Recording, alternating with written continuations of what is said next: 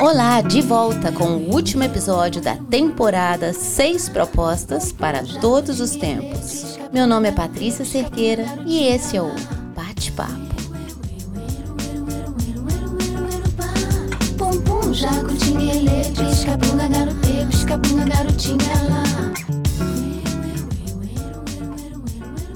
A primeira proposta para todos os tempos foi a leveza. A segunda, a rapidez. A terceira, a exatidão. A quarta, a visibilidade.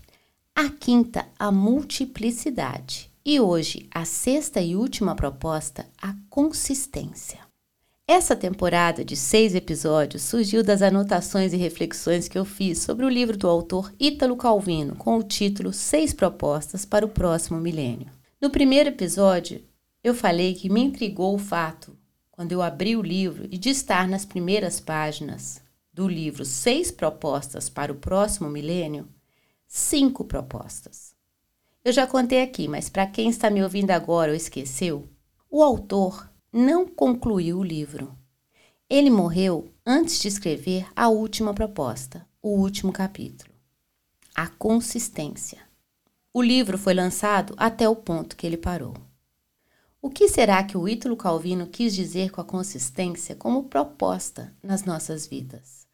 E resolvi interpretar a minha maneira, a consistência, começando pela culinária. Olha só que interessante.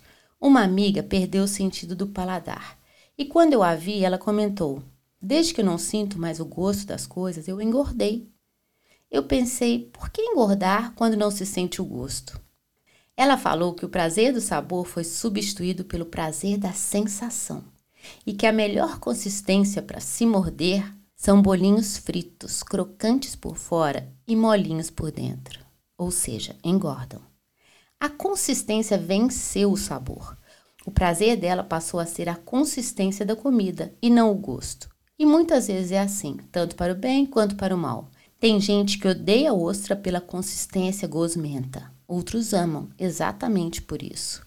Onde eu quero chegar é que a consistência é fundamental, tanto para os paladares de cada um, quanto em relação ao que oferecemos ao mundo ter consistência naquilo que falamos, pensamos, fazemos, realizamos é o que nos torna melhores. Eu pesquisei mais sobre a consistência para gravar esse episódio e eu resolvi analisar algumas palavras contrárias a ela. A primeira é a contradição. E realmente, onde há contradição, não há consistência nenhuma. Quando você pensa uma coisa e fala outra ou fala uma coisa e faz outra. Ou seja, para ser consistente, não contradiga suas palavras e suas ações. A segunda palavra contrária a consistente é inconsequente. Na inconsequência, não há análise das consequências das próprias ações.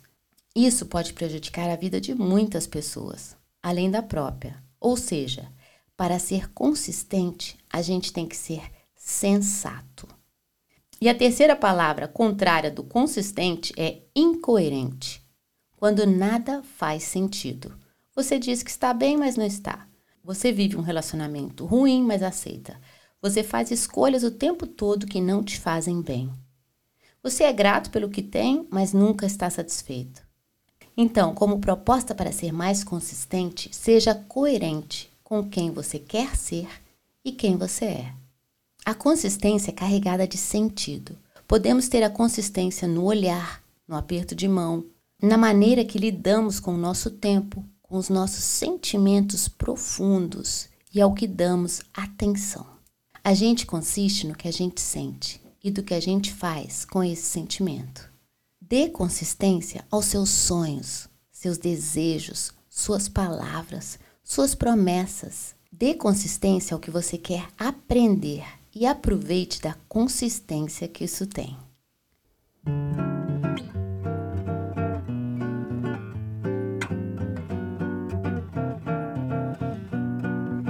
Essa foi a temporada 6 propostas para todos os tempos.